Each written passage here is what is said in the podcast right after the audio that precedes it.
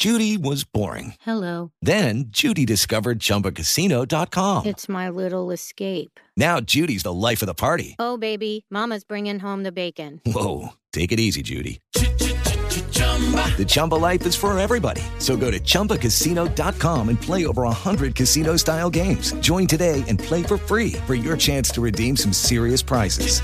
chumba ChumbaCasino.com. Purchase necessary. Void where prohibited by law. 18 plus terms and conditions apply. See website for details. Lunes 7 de junio, yo soy Alejandro Villalbazo y esta es la información que sirve. Fue considerada la elección más grande en la historia de México y por lo menos en participación ciudadana sí fue muy importante para unas elecciones intermedias. El INE nos dice que la participación de la gente podría alcanzar hasta un 52%. Dio a conocer además el INE un cálculo sobre lo que será la nueva formación de la Cámara de Diputados. Cuatro partidos que sobresalen.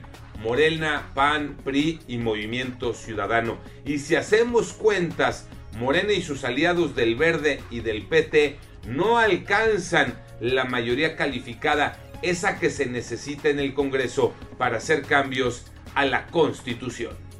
El domingo tuvo un gran ganador, fue el único que pisó a fondo el acelerador. Aplausos de pie para Checo Pérez. Así es Alejandro, el piloto mexicano Sergio Pérez ganó el Gran Premio de Azerbaiyán, sexta fecha de la temporada del Campeonato Mundial de la Fórmula 1, logrando su primer podio con su nueva escudería Red Bull y segundo triunfo de Checo en su carrera en el máximo serial del automovilismo.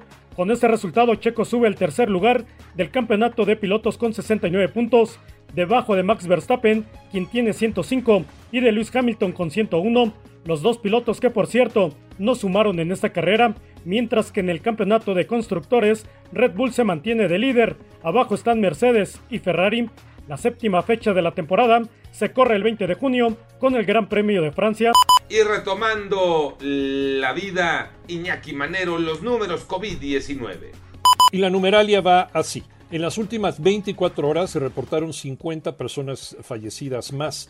Con esto llegamos a un total de 228.804 personas muertas durante esta pandemia.